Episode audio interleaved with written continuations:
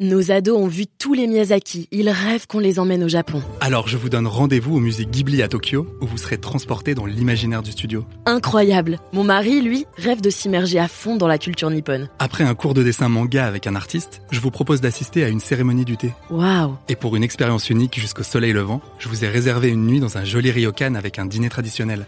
Je nous y vois déjà. Avec Marco Vasco, ne rêvez plus. Vivez votre voyage l'esprit libre. Au rendez-vous sur marcovasco.fr pour imaginer votre prochain voyage sur mesure. Bénédicte Durand, bonjour. Bonjour. Alors, citez-moi un geste ou une habitude qui n'est absolument pas écolo et vous avez un peu du mal à vous en défaire, quoi. Mes capsules Nespresso, mon, mon café, euh, mon café expresso, j'avoue que je n'arrive pas à revenir au café américain et, que je suis pas arrivée à le substituer. Et j'en ai besoin, et, et plus la semaine avance, et plus j'en ai besoin.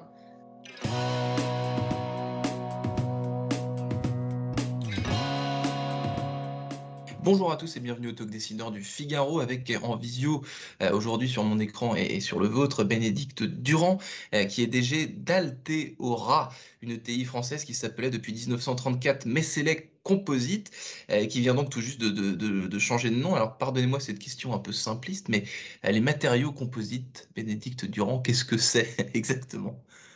Bah, matériaux composites, en fait, c'est l'agglomération de différents matériaux. Donc, en fait, on, peut appeler composite un, mélange, un alliage, en fait, de différentes choses. Donc, nous, en l'occurrence, on, transforme des matériaux composites à base de polymères, principalement.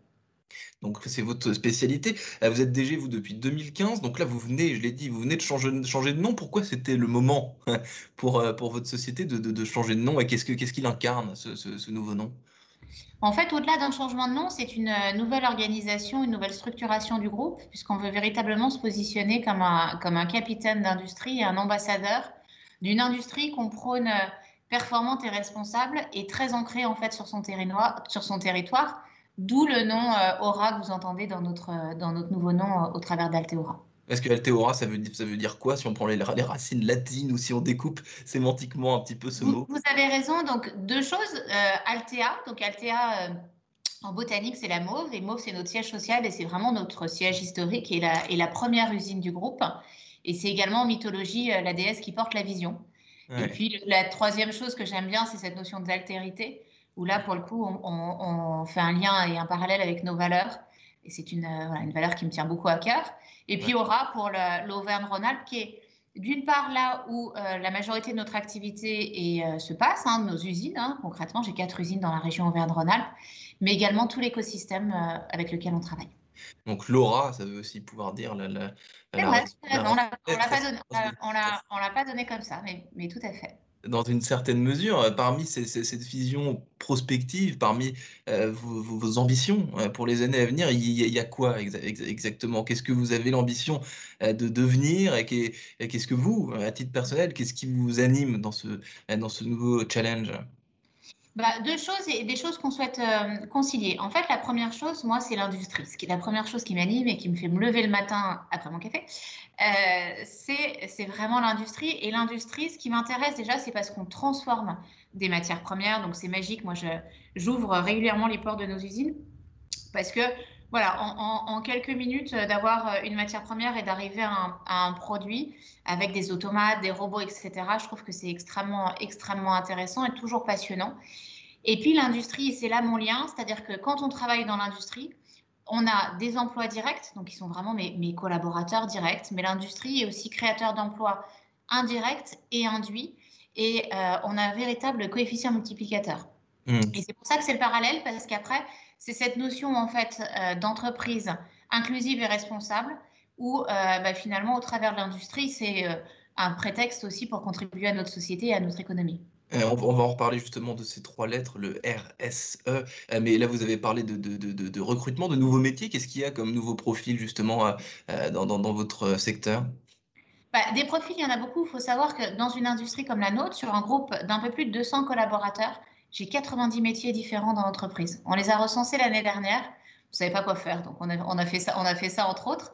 Mais, mais 90 métiers différents, ça veut dire que véritablement on est en capacité d'offrir des carrières. Après des nouveaux métiers, bah, il y a des nouveaux métiers, par exemple, là on recrute un responsable supply chain sur des méthodes qui sont issues de l'automobile et qu'on souhaite en fait transposer nous dans notre à de, de, grosses, voilà, grosses PME industrielles, par exemple par exemple. Euh, donc le, terme RSE, j'y viens, ça vous inspire quoi? Parce qu'aujourd'hui, c'est absolument impossible, euh, finalement, quand on lit la presse économique euh, tous les jours, quand on parle d'actualité économique et surtout quand on questionne les entreprises sur leurs enjeux pour les années à venir, c'est absolument impossible de passer à côté. Qu'est-ce que ça vous inspire? Est-ce que c'est toujours le danger avec les termes un peu à la mode Est-ce que c'est toujours sincère? Quoi, quoi? Alors, nous, peu importe que ça s'appelle RSE ou, avec d'autres anagrammes, euh, de toute façon, on en fait depuis qu'on est né. Donc, depuis maintenant, enfin voilà, ça fait 90 ans, euh, bientôt 90 ans qu'on existe. Donc, que ça s'appelle RSE, que ça s'appelle développement durable ou que ça s'appelle responsabilité ou ESG, finalement, enfin voilà, nous, c'est nos valeurs. Euh, on a des usines qui sont sur ce qu'on dit maintenant des territoires, c'est aussi un, mmh. Un, terme un petit peu à la mode. Euh, ces territoires, en fait, bah, c'est qu'on a, besoin de, a besoin de place, on a besoin de surface pour pouvoir avoir des ateliers de production. Nous, on produit des pièces de grande dimension, donc j'ai des usines avec euh, des dizaines de milliers de mètres carrés en fait à chaque fois. Euh, donc ça, c'est extrêmement important. Et puis dans nos valeurs, eh ben, on est autour, on a un environnement. Alors à chaque fois, je prends cette, ce petit cliché, mais parce qu'il est sympa. La vue de mon bureau, c'est les coteaux du Saint-Joseph. mes voisins, c'est les sept vignerons voilà, historiques du berceau du Saint-Joseph. Bah, ça, c'est de la RSE parce qu'à un moment donné, les rejets que je vais avoir, les émanations, les conditions de travail, euh, chez nous, voilà, ce qu'on dit très souvent dans l'entreprise, c'est qu'on est une grande famille. Et ça, c'est des valeurs, on n'a pas besoin de l'appeler de la RSE. Enfin, c'est du bon sens et des valeurs, en fait. C'est du bon sens et des valeurs, mais sur, sur, ce terme de, de RSE, du, du, coup, davantage, du coup, je vous challenge plus sur le, ce, ce, tic de langage et sur cette obsession euh, quasi maladive des, des, des entreprises. Qu'est-ce que ça, ça, vous, ça vous inspire? D'un côté, c'est essentiel. Euh, vous l'avez dit depuis le début, depuis 1934, c'est votre, votre activité, mais d'un autre côté, ça traduit aussi peut-être cette obligation d'utiliser de, ce, type de langage et cette obligation de participer à ce combat. Alors après, nous, on l'utilise parce qu'on est une entreprise cotée et donc à ce titre-là, on euh, publie un rapport de performance extra-financier et on se réfère euh, aux ODD de l'ONU, en tout cas une, une, préconisation et une recommandation qui a été faite pour les sociétés cotées. Donc on, on, le fait et on rentre dans cet exercice, mais finalement avec un prisme qui est différent puisque euh, alors, je ne vais pas jusqu'à la raison d'être, mais, notre mission, en fait, elle est véritablement d'avoir un, rôle social et sociétal euh, au travers de l'industrie et de nos collaborateurs. Donc, en fait, on, est là parce que moi, je considère que l'entreprise est un lien, et je pense que la crise l'a vraiment démontré, c'est un lien extrêmement important, extrêmement euh, précieux, en fait, dans la société en général, que la place de l'entreprise dans l'économie que la place de l'entreprise dans l'économie. Vous avez également lancé euh, un concours qui s'appelle les Boosters In, je, crois, Bénédicte Durand. C'est quoi? Alors attendez, là il y a un petit message qui vient de. T'es là, Julien? Ouais, t'as vu, il y a le truc 5 minutes restant dans votre temps de réunion. Je le vire et, ça tombe bien parce que je, je posais une question. Ça roule? Allez. Euh, vous avez également lancé, euh, Bénédicte Durand, un concours qui s'appelle les Boosters In. Qu'est-ce que c'est exactement? C'est cette année, là, c'est tout frais. Exactement. Donc, on lance la première édition des boosters. Donc, les boosters, on a deux catégories un appel à projet sur des projets industriels innovants et un appel à projet pour des startups. Et le principe, c'est d'accompagner, d'aider à grandir, en fait, d'une part les startups et d'autre part, d'accompagner l'industrialisation des projets industriels. Donc là, c'est aussi une manière bah, on aime bien cette notion de petit pas de côté, nous, dans le, groupe Alteora. C'est bah, donner un, accès différent et puis donner aussi l'occasion à, des projets qui ne seraient pas forcément venus chez nous. Parce que euh, dans nos métiers, il y a aussi une barrière à l'entrée qui est importante parce qu'on a un coût des outillages, on a un coût des études qui est important. Euh, donc, c'est voilà, offrir euh, une nouvelle opportunité nouvelle opportunité, puis sensibiliser euh, les uns et les autres sur ces, sur, sur, ces thématiques qui sont euh, super euh, importantes et peut-être vous-même aussi découvrir des initiatives, la créativité des uns et des autres, ça, nourrit sans cesse notre imagination, dans le business aussi d'ailleurs. Exactement. On est, on est vraiment sur, sur, sur cette dynamique-là. Pendant cette crise, Bénédicte Durand, vous m'avez dit tout à l'heure, vous avez fait un inventaire de tous les métiers que vous, euh, que vous aviez euh, chez Altera. Il s'est passé quoi euh, dans, dans, vos business, dans vos projets? Comment est-ce que vous avez traversé cette année de, de, crise sanitaire? Alors, on a fait beaucoup de choses, donc je ne sais pas de combien de temps vous disposez, mais petite boutade à part, on a, on a, fait beaucoup de choses parce qu'en fait, sur le premier confinement, on a attaqué, ou moi j'ai confié à mes collaborateurs, donc un comité de direction un peu élargi, les 12 travaux d'Hercule avec des projets transversaux. Euh, voilà, sur lequel il y avait un livrable avec un séminaire en présentiel, alors qui paraît complètement irréel aujourd'hui, mais on a, on a à, ce moment-là, on a pu se réunir fin juin. Mhm. Et la stratégie en fait d'Alteora, de véritablement ce capitaine d'industrie d'une industrie performante et responsable, est issue de ces 12 travaux d'Hercule.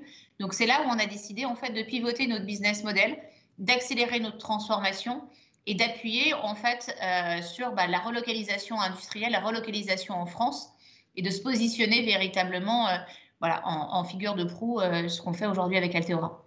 Pour la relocalisation industrielle française, si on va à l'étranger, dans différents pays, qu'est-ce que vous voyez sur votre, sur votre secteur d'activité? Qu'est-ce qui se passe? Est-ce que vous avez des pays modèles? Où est-ce que vous puisez vos inspirations?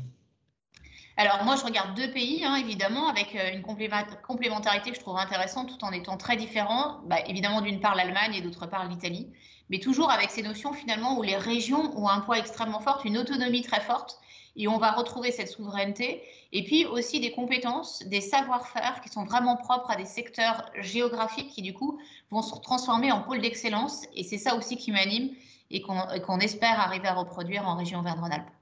Bénédicte Durand, DG de Alteora depuis 2015. Merci infiniment d'avoir répondu à mes questions pour le talk décideur du Figaro. Je vous souhaite une excellente fin de journée. Merci à vous.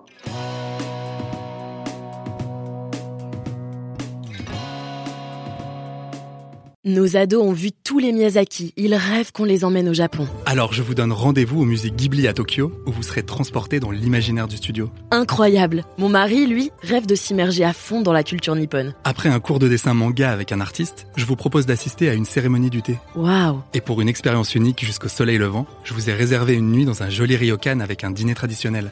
je nous y vois déjà. Avec Marco Vasco, ne rêvez plus, vivez votre voyage l'esprit libre. Au rendez-vous sur marcovasco.fr pour imaginer votre prochain voyage sur mesure.